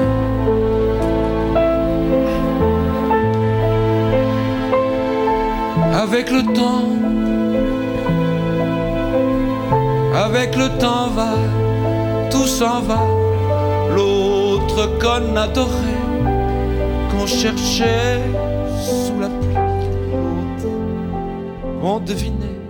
Vous avez malheureusement n'a pas le temps d'écouter cette euh, magnifique chanson de Léo Ferré euh, avec le temps. Euh, avec le temps pour introduire ce, cette nouvelle, ce nouveau moment de, de, de cette émission de, sur Cause Commune en direct de main d'œuvre, où donc on va parler d'occupation temporaire. D'occupation temporaire avec Isabelle Maillot, donc sociologue. euh, vous étudiez spécifiquement, entre autres, euh, les dynamiques d'innovation collective. Euh, et donc on est toujours avec Colette Tron et Fazette Bordage qui, est revenu sur, sur scène.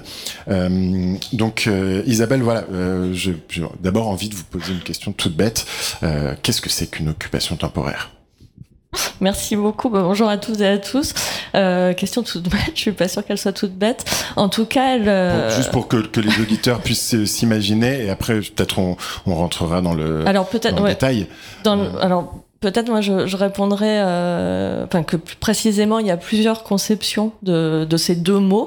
Euh, peut-être parce que c'est un assemblage ou peut-être parce que de toute façon il y a toujours une polysémie. Et ce que je trouve intéressant dans le dans, dans ce cas, enfin dans, dans, ce moment, c'est que précisément ça permet d'aborder de façon un peu oblique qu'est-ce que c'est que toutes ces expérimentations dont on parle depuis tout à l'heure et dont on parle depuis au moins 20 ans et que ça permet de mettre en lumière un certain nombre de traits, je dirais, caractéristiques euh, et qu'on retrouve, et aussi des spécificités, des spécificités propres à maintenant. Euh, alors peut-être je, je peux dire deux mots de, de ce qui me semble générique et là pour le coup ça résonne effectivement avec le choix de, de votre chanson. Euh, dans l'enquête moi que j'ai menée donc à partir de de- d'une enquête statistique donc c'est à partir de là euh, d'où je parle principalement euh, maintenant Euh, ce qui était frappant c'est d'abord que la plupart des lieux dans lesquels on trouve euh, des artistes visuels aujourd'hui ont moins de 20 ans. Donc ça veut dire qu'effectivement ça ne dure pas qu'un certain nombre de lieux qui avaient été identifiés par Fabrice Lextrait n'existent plus.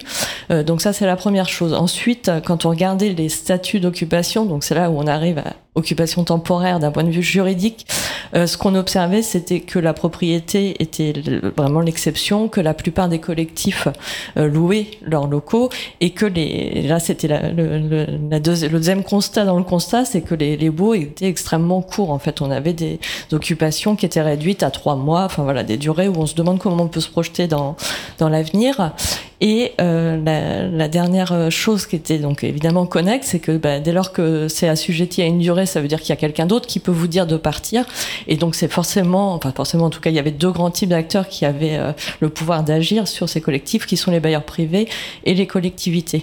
Et alors si évidemment là on est à main d'œuvre, je peux pas ne pas euh, évoquer la question des collectivités et d'une certaine conception de l'intérêt général qui n'est pas partagée par tout le monde et qui fait qu'il y a une, alors on me dit précarité en tout cas une fragilité objective de ces lieux-là. Donc ça, je pense que c'est quand même un, constat assez important et qu'il est d'autant plus que on peut le mettre en regard avec ce que une politiste appelle la normalisation des, squats. En, enfin, c'est Margot Verdier qui a travaillé précisément sur Curie Pavard, qui est une tendance de fond, je pense aussi, euh, euh, bah, qui est une tendance plus large à la légitimation de ces expérimentations, donc aussi grâce à voilà à des démarches euh, telles qu'elles existent depuis une vingtaine d'années. Et en dépit de tout ça, euh, ces collectifs demeurent vraiment, euh, voilà, maintenant euh, encore très très précaires. Et donc, à partir de là, moi, ce que j'ai, enfin, ce qui me semble assez euh, enrichissant de, de part et d'autre, c'est pas de dire il y a une bonne manière, euh, voilà, où il faut faire ça, mais c'est plutôt de, de, bah, de regarder ce que font ces différents collectifs euh, et les stratégies qui s'y déploient où on a alors je pense que euh, Fabrice Raffin en dira quelques mots tout à l'heure avec les négociations mais il y a plusieurs formes d'alliances qui sont possibles. Il y a aussi des collectifs qui refusent les alliances qui sont dans voilà une, une conception euh, radicale, on dirait, en tout cas politiquement, euh, voilà, qui, qui refuse une alliance avec euh, certains, certaines élites économiques ou politiques, et ça permet euh, différentes formes de regroupement et différentes formes d'occupation temporaire. Donc, je, bon, après, je m'arrêtais là, juste le, la, la dernière, enfin, une des dernières transformations sur la dernière décennie des formes d'occupation temporaire, c'est celle qu'on dit, enfin, qu'on qualifie aussi régulièrement de d'occupation transitoire et qui fait euh, référence à l'urbanisme transitoire et qui est là une forme particulière d'occupation temporaire autorisée. Euh, alors juste, enfin dans, dans le dans le papier, enfin et même ce que vous avez dit, donc il y aurait deux, deux formes et on et on et on sent et je pense que c'est c'est c'est intéressant de le de, de le souligner. Euh, On, on sent dans dans votre article une, une prise de distance avec euh, une autre forme d'occupation tem- temporaire. Alors, est-ce que peut- peut-être on pourrait en dire deux mots? Ce serait des quel type d'occupation temporaire? Des plus marchandes, euh, plus euh, qui qui qui ferait qui se compromettraient avec des élites économiques? Enfin, est-ce que vous voulez en dire deux mots? Alors, je, je, je veux être sûre de. Enfin, moi, j'ai pas de. Je, je ne juge jamais euh, ce que j'observe. C'est un Non, parti euh, voilà. Donc, c'est plutôt. Alors, je, suis pas sûre que je l'ai identifié. Enfin, Enfin, pour, vous, euh, vous, vous disiez qu'il y a plusieurs formes d'occupation Ouais, temporaire, ouais, donc ouais. Vous, avez, vous avez cité euh, celle euh, issue finalement du, du mouvement squat. Et alors, quelles seraient, les autres? La, la, enfin, celle que j'évoquais à l'instant et que, que je développe pour le coup dans le, le, le petit, la- l'entrée occupation temporaire, c'est celle qui vient du mouvement urbaniste, euh, des urbanistes en tout cas, euh, et qui euh, s'installe donc avec une négociation avec avec du privé pour occuper moment, provisoirement, transitoirement. Je pense que c'est ce mot-là qui est le plus important en fait que le c'est une occupation temporaire transitoire, négociée et convenue. Et bon, je, enfin, c'est, c'est un- une, entrée que je conclus par, euh, donc c'est évidemment Plateau Urbain, Yaswecamp, enfin, toutes ces, tous ces principaux acteurs qui ont pris beaucoup de, de place euh, depuis une dizaine d'années et pour lesquels, donc c'est un peu le, la conclusion du mot, c'est de dire, bah, une utopie, euh, enfin, la fin d'une utopie et le début d'une autre, puisque de toute façon, on ferme le port. Et ça, enfin, si on le met en regard avec les expulsions violentes euh, des décennies antérieures, évidemment, ça, ça paraît très étonnant. Donc c'est, c'est, c'est en ce sens que euh, bah, il faut toujours, enfin il faut, c'est, bien en tout cas d'avoir euh, une petite vision élargie de, de- dans quelle histoire et dans quelle culture ça t'intègre. Je pense que c'est ça en fait. Et ce qui est frappant aujourd'hui, c'est que il n'y a pas une nouvelle génération et une nouvelle manière de faire qui chasse les autres, mais qu'au contraire, elles coexistent avec des personnes qui arrivent plus ou moins à, à discuter et des réseaux qui se Voire à structurent. collaborer. Voilà, parce qu'il y a aussi des, des mutualisations entre collectifs effectivement qui existent et qui peuvent être parfois aussi de cultures, enfin de grandes cultures de collectifs euh, différentes. Fazette, euh, je, me, je me tourne euh, vers, vers vous. Euh, quel, euh, que, finalement, le, derrière ce mot occupation temporaire, euh, il y a, voilà, il y a, y a cette idée d'opposition avec euh, une forme de pérennité. Euh, mais d'un autre côté, enfin, qu'est-ce qui est, qu'est-ce qui est temporaire, qu'est-ce qui est pérenne Comment on arrive à, à, à définir ça? Euh, Est-ce que, est-ce que 20 ans c'est temporaire ou pérenne? Est-ce que la vie c'est temporaire ou, ou pérenne? Qu'est- Qu'est-ce que, qu'est-ce que ça vous évoque avec justement de, du recul? Euh, D'abord, toutes les premières initiatives des friches, qui étaient donc plutôt il y a 40 ans, et donc Fabrice Raffin en est témoin comme moi et Jean-François Pau qui est par là dans cette salle aussi, c'est qu'au au départ, on n'a pas imaginé la pérennité. En fait, ce qui nous importait, c'était de correspondre à ce qui avait besoin d'exister, en fait. Nous, on était là pour voir qu'il y avait quelque chose qui avait besoin d'exister sur le territoire et qui n'était pas pris en compte par toutes les institutions culturelles. Ce qui était super difficile à accepter de la part des élus. Et ça, je pouvais, le, je le comprends encore mieux maintenant, bien sûr, qu'à ce moment-là. Et donc nous, c'était ça plutôt. C'était pas. euh, Nous, on se disait qu'il fallait qu'on soit biodégradable. Le mot de développement durable, il n'existait pas à l'époque. C'est-à-dire que on avait du sens aujourd'hui à exister, mais peut-être que dans cinq ans, peut-être que dans dix ans, ça avait plus aucun sens, ou peut-être qu'on n'aurait plus les moyens. Et nous, ça nous paraissait être vivant, quoi. Mm. On se disait, mais c'est trop bizarre de se dire qu'un lieu de culture, ça a été défini une fois pour toutes et que ça doit continuer comme ça. Donc euh, voilà la, première chose, parce que je crois, alors je- je- j'entends, hein, tout c'est super intéressant, et moi je prenais plutôt l'intitulé de cette discussion comme étant ces occupations temporaires négociées, euh, dont les précurseurs étaient quand même l'hôpital éphémère hein, dans les années 80. Mais moi, je pense même que les précurseurs, en fait, ils étaient à Babylone euh, et que Ah, l'occupation plein, temporaire a Oui, toujours oui, existé. hein. Absolument. Mais en tout cas sur le, le territoire. D'ailleurs, il y a une occupation temporaire hyper connue, euh, mais qu'on oublie un peu euh, à, à Paris. C'est une tour de télé euh, qui fait 300 mètres de haut, euh, qui, qui a été construite par un ingénieur qui s'appelle Gustave Eiffel euh, et qui Ah. était initialement une occupation temporaire Mais et qui aujourd'hui est symbole d'un. Paris éternel. Voilà, absolument. Et donc, euh, moi, ce que je trouve intéressant, c'est ça, parce qu'en général, quand il y a une occupation temporaire, il y a une espèce d'effervescence et on essaye vraiment, on donne tout pendant un moment donné. Alors peut-être que voilà, il y, en a qui vont avoir envie d'intervenir sur le fait que quand ça s'arrête, c'est peut-être un peu difficile, compliqué. On a l'impression d'abandonner un territoire et tout d'un coup, il y a plein de choses qui ont émergé, qui savent plus où aller, etc., etc. Mais euh, pour moi, le plus important, c'est qu'y compris des lieux comme les nôtres. Alors c'est vrai que bah, main d'œuvre, euh, je sais pas, chaque année se demande s'il va continuer à exister euh, l'année d'après, mais il y a peut-être des lieux qui ont réussi à avoir, euh, je dirais, plus de financement public, par exemple, et qui, ont tendance à s'institutionnaliser. Et pour moi, une des caractéristiques vraiment de ces, de ces lieux, c'est des lieux qui savent faire bouger le sens de l'importance, c'est-à-dire qu'on sait comprendre dans quel monde on vit, de, pratiques artistiques qui ont besoin d'exister, de ce que ce un territoire a besoin de vivre avec des artistes pour que ça, ça bouge, que ce soit vivant. Et quelque part, peut-être que ces occupations transitoires, elles sont là aussi pour nous rappeler toujours ça. Donc, je trouve ça super intéressant. Après, effectivement, euh, bah, c'est comme ce qui s'est passé à main d'œuvre. À un moment donné où on s'est dit que peut-être on allait arrêter parce qu'on était expulsé, parce que la nouvelle municipalité voulait pas renouveler notre bail. Euh, nous, ce qui était terrible, c'est d'abandonner le territoire, en fait. Parce qu'il y a plein d'histoires qui se créent avec les écoles, avec des gens, avec euh, des habitants, avec des associations, avec des structures. Il y a plein d'aventures et, c'est des choses qui se construisent petit à petit. Donc euh, c'est pas, c'est pour ça qu'on a envie quand même d'une certaine pérennité tant que ça a du sens parce que sinon on a l'impression d'abandonner quelque chose qui si ça s'arrête euh, bah, les institutions beaucoup voilà c'est ça c'est vrai que les beaucoup d'institutions culturelles ont évolué il y a beaucoup de choses qui ont évolué qui qui sont plus conviviales, qui prennent plus en, compte voilà des choses qui s'improvisent, etc. Mais quand même, euh, ça manquerait. Et euh, tant que ça manque, eh ben oui, il faudrait que ça existe. C'est pour ça aussi que sur l'initiative de Juliette, on a créé cette foncière nous à main d'œuvre qui s'appelle La Main. Euh, la main foncièrement culturelle euh, pour euh, hum, voilà Juliette qui revient juste quand on parle de la main pour que vraiment on puisse s'entraider. Si la seule solution pour continuer à exister mais encore une fois tant qu'on a du sens euh, euh, on puisse continuer à exister parce que de plus en plus et moi j'accompagne aujourd'hui beaucoup beaucoup d'initiatives en milieu rural en milieu urbain et même au niveau international et ça devient souvent maintenant la seule solution pour les équipes L'accession à la, à la propriété pour Voilà, et sortir faire les lieux. Et du coup, on n'est pas encore bien équipé sur le sujet.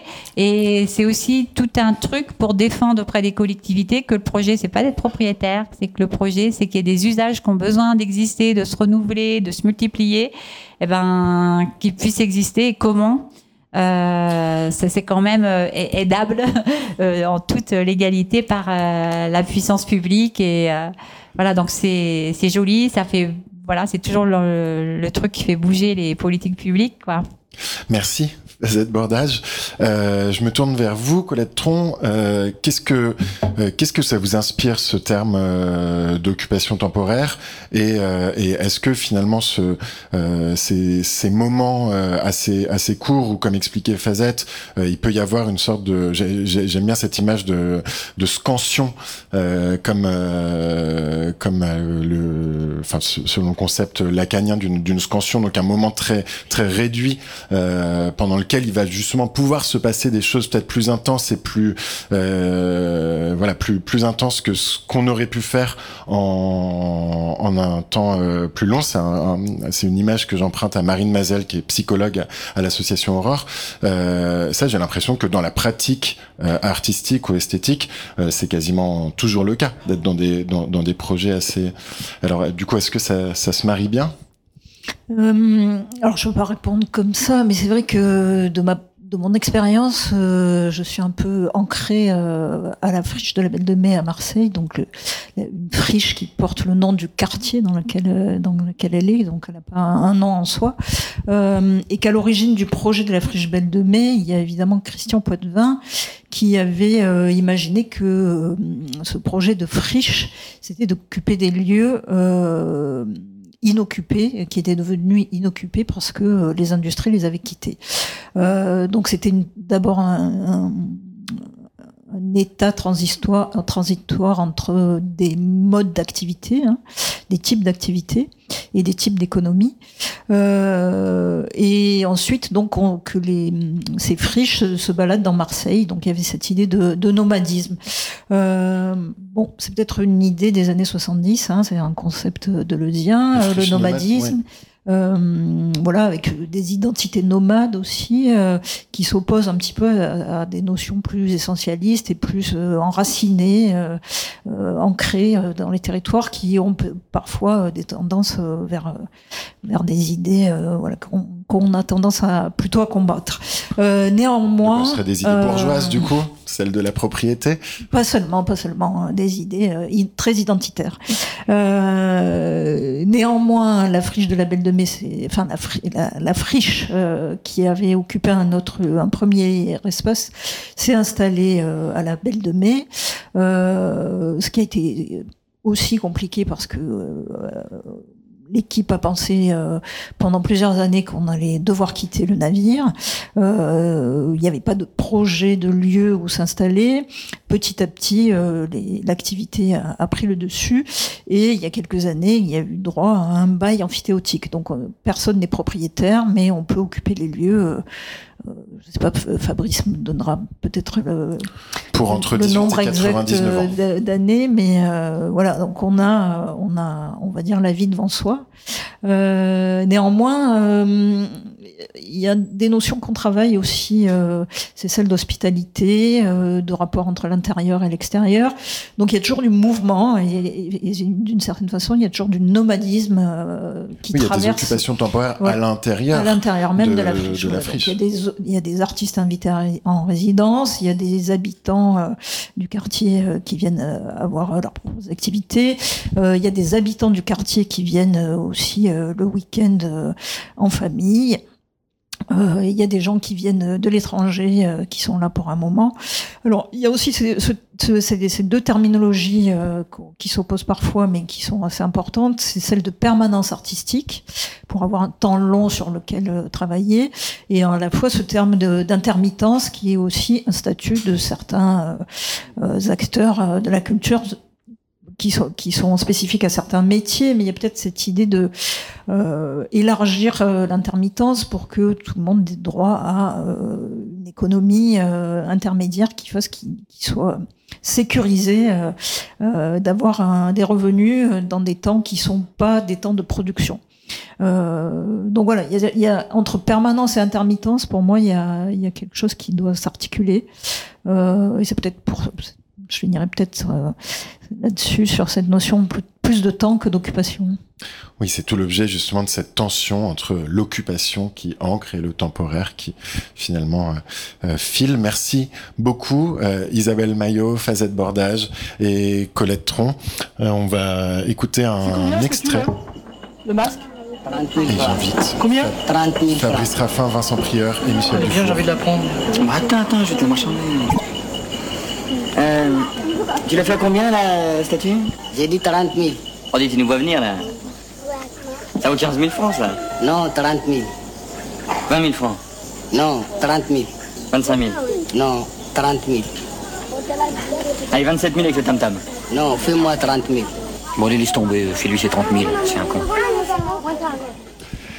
Donc, euh, on vient d'écouter un, extrait euh, des, Bronzés en vacances euh, pour introduire ce qui sera le, dernier mot de la soirée, qui est le mot de négociation. Euh, pour ça, donc on a le plaisir d'accueillir Fabrice Raffin, socio-anthropologue, euh, qui écrit euh, notamment sur voilà les, les rapports entre les friches, les, les pratiques culturelles. Euh, Vincent Prieur euh, à nouveau et, et Michel Dufour. Euh, donc je me tourne d'abord vers, vers vous, Fabrice. La, la négociation. Euh, oui, pardon, Fabrice Raffin, euh, parce que Fabrice L'extrait nous a également euh, rejoint sur scène.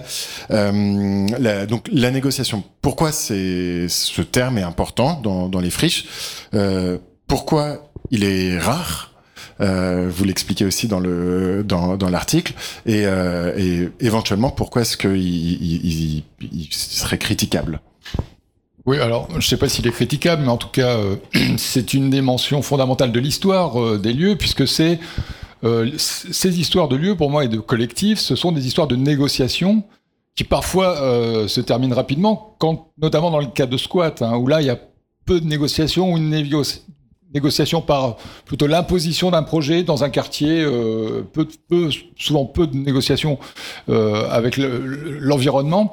Et, je crois qu'il il est important de commencer par dire que la négociation, c'est est sortir d'une image d'une négociation binaire entre les collectifs et le politique.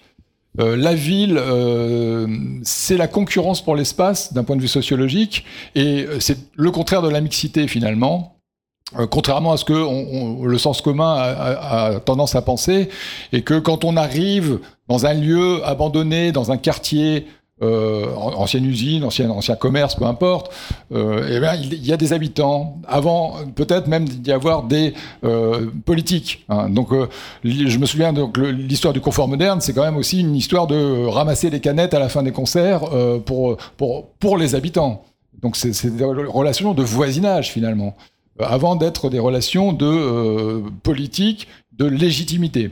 Alors Néanmoins, la négociation, c'est la construction de la, la- pose la question de la légitimité. Sur quelle légitimité, quel droit, quel est le fondement de ma présence en ville, euh, sachant qu'il faut sortir de l'idée aussi qu'on aurait le droit euh, de s'installer où on veut. Euh, politiquement, euh, juridiquement, c'est peut-être le cas dans les démocraties, mais euh, socialement, c'est plus. Encore que ça se discute en effet, mais juridiquement, c'est compliqué quand même. Euh, voilà, donc on, on- on défend souvent son précaré. Quand un nouveau voisin arrive, euh, ne serait-ce que euh, dans les familles, c'est compliqué. Euh, voilà, donc déjà prendre conscience de ça, et, et c'est vrai que les artistes ont euh, n'ont pas toujours cette euh, conscience de, cette complexité urbaine que je disais donc ne, se joue pas seulement dans une question de relations politiques, mais qui se joue au voisinage, mais qui se joue avec toutes les catégories qui font la ville, Euh, les, promoteurs immobiliers, les commerçants. Je me souviens d'un cas à Genève où euh, les commerçants, la- l'association de commerçants essaie de faire fermer le lieu pour, pour diverses raisons, plus ou moins valables, mais en tout cas légitimes du point, de leur point de vue. Donc voilà, une espèce de complexité à penser, et, et finalement, au bout de, de ces plusieurs dizaines d'années, les lieux qui ont réussi à, s'en- à- à pérenniser leur action, euh, comme le confort moderne, euh, comme, euh, comme d'autres lieux, sur plusieurs dizaines d'années, sont ceux qui sont les meilleurs négociateurs d'une certaine manière. Alors qu'est-ce qu'ils négocient? Alors, la négociation, c'est aussi une compétence. On, vient d'entendre, on vient d'entendre un extrait intéressant. Donc, la négociation, c'est une compétence. Et les lieux qui finalement ont réussi à, à se pérenniser, je pense à la, à la Belle de Mai, à la- au Confort Moderne, sont des lieux où on a, et il y en a dans la salle, eu des personnes capables de, de jouer ce rôle de passeur. Euh, alors, vis-à-vis des- du voisinage, mais vis-à-vis du politique, et qui ont su trouver les mots pour convaincre. Pour négocier, il faut un négociateur ou une négociatrice. Et une légitimité. Hein. Sur Alors- quelle base on, on a le droit d'être là? Quel projet on apporte? Comment le- il se construit dans un- une interaction avec l'environnement? Mais alors, qu'est-ce qu'on négocie? Alors, il y a plusieurs cas de figure, euh, et très différents selon dans les lieux qui, qui sont présentés dans l'ouvrage, entre ceux qui ont une légitimité démocratique, hein, je pense à nouveau aux conforts modernes, qui sont, euh, qui sont dans des réseaux euh, as- associatifs, qui ont une ramification très forte, qui chaque fois sont capables de mobiliser pour faire la sécurité, qui tous les soirs sont pleins euh, pour les concerts. Donc là, on a une légitimité démocratique par le nombre. Mais ça peut être une autre légitimité qui se construit aussi dans d'autres euh, dans d'autres négociations, peut-être avec le politique, la, la- la- la légitimité à avoir une pratique artistique qui n'existe pas ailleurs. Et finalement, pourquoi pas? Voilà. Donc il y a, il y a Négocier des sa niveaux singularité. Par la singularité. Donc on peut avoir différents régimes de, légitimité qui, au cas par cas, sont à analyser en fait. Euh, merci beaucoup. Je me tourne vers Vincent Prieur. Euh, Vincent, on, euh, en- en- entre euh, justement les, les pratiques de squat, les pratiques d'occupation temporaire, est-ce que et, et- et d'ailleurs dont je pense les deux sont empreintes de, de négociation, est-ce que négocier, ça finalement ça permet de, de durer et de sortir d'un pur rapport de force qui pourrait justement être épuisant? Alors euh, oui, bien sûr, sur certains aspects. Enfin, négocier pour nous, enfin dans, notre trajectoire, ça a été euh, commencer par négocier euh, nos expulsions avec la préfecture de police dans un premier temps, et puis après, dans un deuxième temps, et dans des perspectives plus longues et plus sereines, arriver à négocier avec nos différents interlocuteurs, la ville de Paris en l'occurrence, des occupations transitoires sur des bâtiments identifiés, donc des occupations euh, euh, légales et en, en, né- en négocier les termes. Ça veut dire euh, euh, qui fait éventuellement les travaux pour permettre euh, légalement cette occupation, comment on se projette, est-ce qu'il y a une durée à défendre, est-ce qu'il y a un calendrier à négocier, et ce faisant, ça nous a permis de faire la, enfin, disons qu'on on était conscient d'être voilà, la société civile organisée en association qui euh, essaye de travailler l'institution, de faire sa culture euh, aussi pour, euh, euh, bah voilà, euh, un peu euh, tracer des nouvelles pistes et permettre à ce que des expériences soient réitérées avec d'autres collectifs, d'autres initiatives. On reconnaît qu'il y a un ancien à la tribune quand il parle de négociations avec la préfecture de police.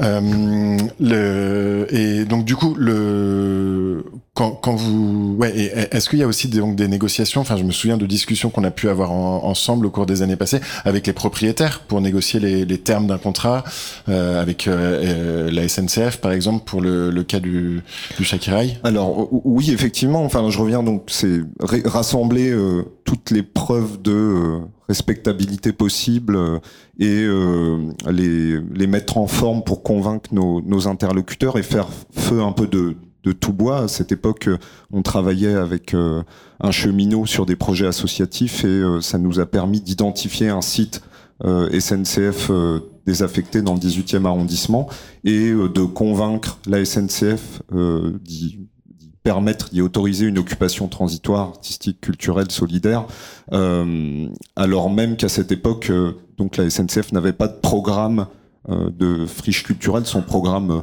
officiel. Donc euh, c'est assez rigolo de voir que euh, quelques années plus tard, euh, une fois que SNCF Immobilier a été créé et euh, a créé son propre programme de friche, on était perçus un peu comme des précurseurs au sein de, de SNCF im- Immobilier. Euh, donc euh, oui, je non, là, juste, je voudrais souligner un tips qui a été donné, euh, un, énorme, enfin voilà, très bon élément de, de négociation, c'est d'avoir finalement un insider euh, au sein de l'institution avec laquelle on est en train de négocier. Et ça, c'est, ça aide vraiment dans les négociations, non? Euh, oui, oui, alors le, euh, le cheminot là, en, en- en l'occurrence, avec lequel vous avez Bien travaillé, sûr, ça, fait, ça fait partie des stratégies ouais. euh, à, me- à mettre en place. euh, et- et- et effectivement, comme les, euh, euh, comment, oui, euh, par exemple, la, ville de Paris, qui à partir des années 2000 a une politique plutôt volontariste sur les, la, la- les, les occupations transitoires sur son propre euh, foncier, a également euh, mis dans le jeu les, euh, les bailleurs sociaux avec lesquels elle travaille pour permettre ces occupations transitoires, voilà, jusqu'à rendre possible après, comment donc cette nouvelle ère des négociateurs urbanistes après les négociateurs euh, artistes, dont on peut s'interroger, voilà, sur le cette cette spécialisation euh, dans un champ qui a permis de faire exploser le nombre d'occupations transitoires, hein, le développement de plateaux urbains à la, suite, de l'occupation des grands voisins et euh, euh, comment c'est quelque chose d'assez euh, ça, pose pas mal de questions en termes de euh, comment d'où on parle et est-ce que les artistes et les créateurs créatrices et les précaires arrivent à être maîtres eux-mêmes de la gestion et du fait de faire advenir des, occupations qu'ils gèrent de, manière autonome et, horizontale puisque au jour d'aujourd'hui donc on a des acteurs majeurs spécialistes qui ont le logiciel urbaniste et, euh, et qui se passent comme des interlocuteurs privilégiés. Et ça peut parfois, on en a souvent débattu, ça peut parfois être questionnant quand on voit que euh, des, des, coûts de gestion d'une équipe professionnelle sont répercutés sur des usagers qui sont déjà précaires par ailleurs. Ça peut poser des questions aujourd'hui. Merci euh, Vincent Prieur. Je me tourne vers vous, Michel Dufour. Euh, donc, euh, je vous ai présenté tout à l'heure. vous avez été élu local, vous avez été sénateur, vous avez été secrétaire d'État, mais j'ai oublié de dire que c'était sous l'étiquette du Parti communiste. Alors, quand on parle de, de, ça, je me dis que la négociation et sur comment est-ce que finalement on arrive à, à discuter avec d'autres pour pouvoir finalement euh, faire avancer euh, ces, valeurs, ces convictions, mais sans non plus se compromettre et, se renier. Euh, ça, fait partie finalement du jeu politique. Qu'est-ce que que vous en pensez? D'abord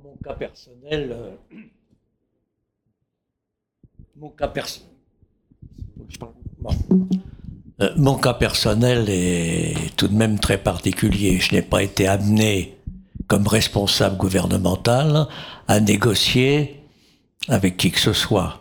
Mon rôle était de relayer, de valoriser, d'accompagner, de donner le maximum, euh, oui, de rayonnement à ce qui se faisait, sans que je négocie avec les acteurs culturels. Il m'est arrivé de négocier quand j'étais un élu local. Je crois, comme ça a été dit au début par Fabrice Raffin, on est dans une compétition de légitimité. Les élus, à partir d'une conception souvent, à mon avis, très rétrécie de la démocratie, pensent qu'ils ont une légitimité incontournable qui leur a été donnée par le suffrage universel, même si jamais les questions culturelles n'ont été abordées. Et euh, les artistes ont parfois le sentiment qu'ils ont la légitimité due à la reconnaissance de leur milieu et à leur propre passion, réalisation, et qu'ils ont devant eux des gens qui ne comprennent pas grand-chose à ce qu'ils avancent.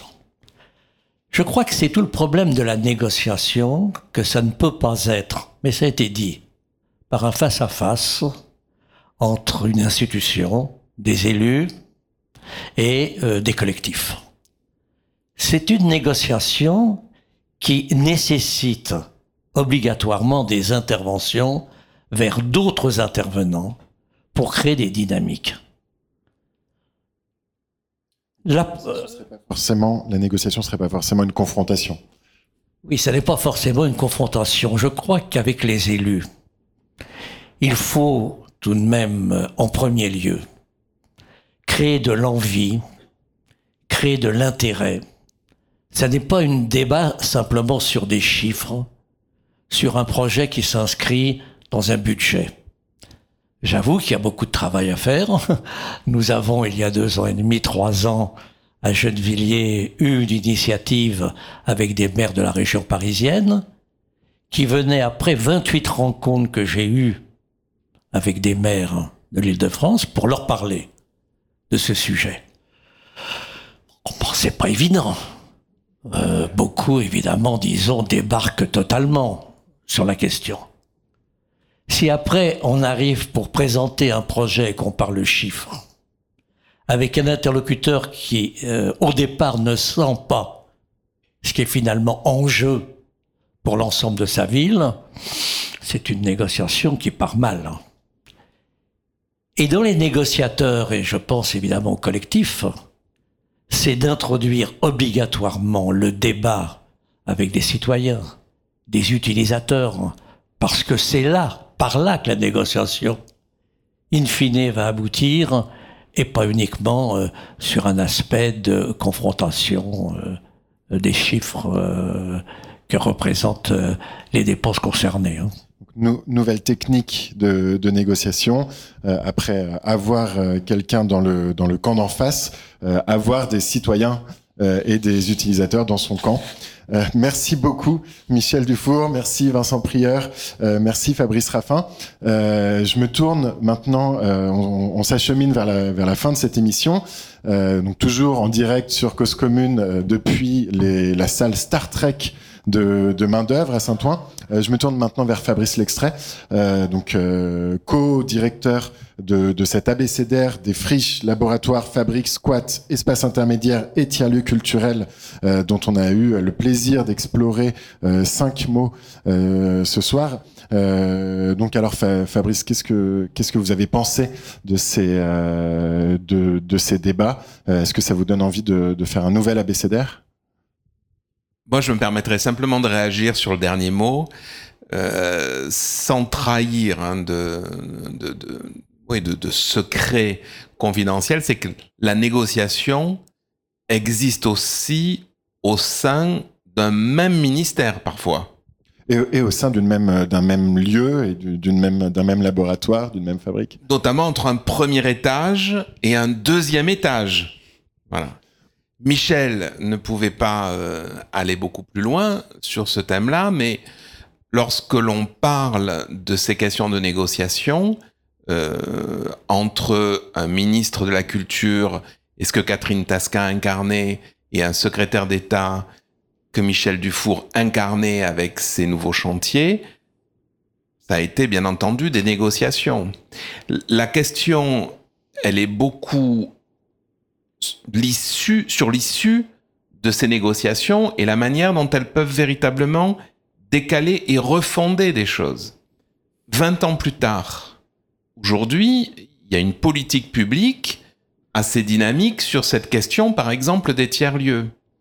Les négociations théoriques et économiques sont extrêmement fortes aussi à l'intérieur même, justement, euh, du cercle de la décision politique, surtout lorsqu'elle essaye, comme Michel Dufour l'avait fait, de composer avec la société civile sur la manière dont on peut, eh bien, en effet, euh, faire société et essayer d'inventer ces, nouveaux espaces.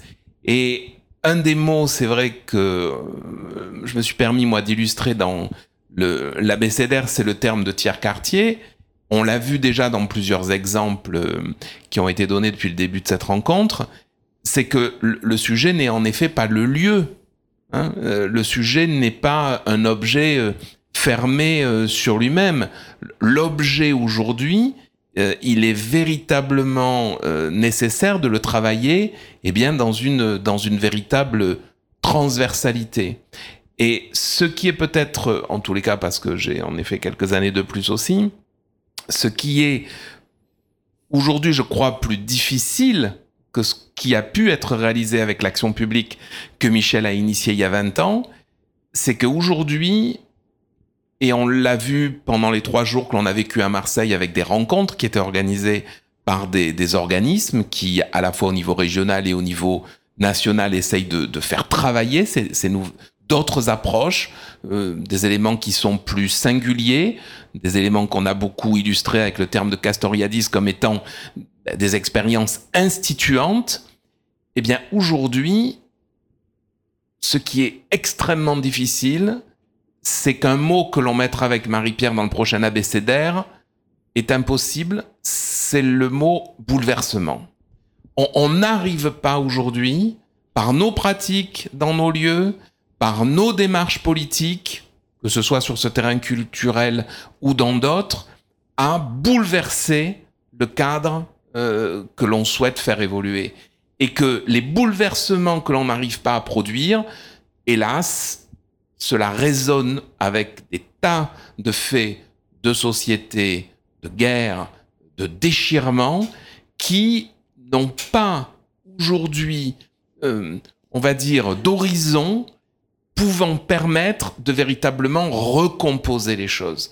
Le, phénomène que l'on a eu la chance pendant ces 40 ans d'histoire dans ces lieux-là, c'est qu'il y a eu, avec beaucoup de pugnacité, beaucoup d'engagement, on a réussi à faire bouger, à travailler des transversalités. Aujourd'hui, beaucoup de ces projets, expériences ou lieux, pour réussir à essayer de continuer à cultiver voilà, de nouvelles formes, de nouveaux relationnels, eh bien, sont obligés de se replier sur elles-mêmes. Merci beaucoup, euh, Fabrice L'extrait. Euh, ce sera le mot de la de la fin, vu que euh, cette émission se termine. je voudrais remercier les auteurs d'être venus nous présenter ces voilà ces différents mots de l'abécédaire des, friches. merci également aux témoins d'être d'être venus discuter de de tout ça. Merci évidemment à Marie-Pierre Bouchaudy, Fabrice L'extrait, d'avoir euh, rendu possible euh, ces, ces, rencontres. Un grand merci euh, à l'équipe de main d'œuvre de nous avoir accueillis, à Valia et Jean-Marc notamment. Merci à Olivier d'avoir rendu cette émission possible. à bientôt aux auditeurs et auditrices de Cause Commune. À bientôt à vous qui avez également assisté à cette émission en direct. J'en profite, je termine sur le fait que Cause Commune, la, radio locale, euh, parisienne, francilienne, a lancé, vient de lancer une campagne de financement participatif euh, que vous, n'hésitez pas à la relayer ou à faire un don sur euh, le site de la radio cause-commune.fm. merci à toutes et à toutes et à très bientôt.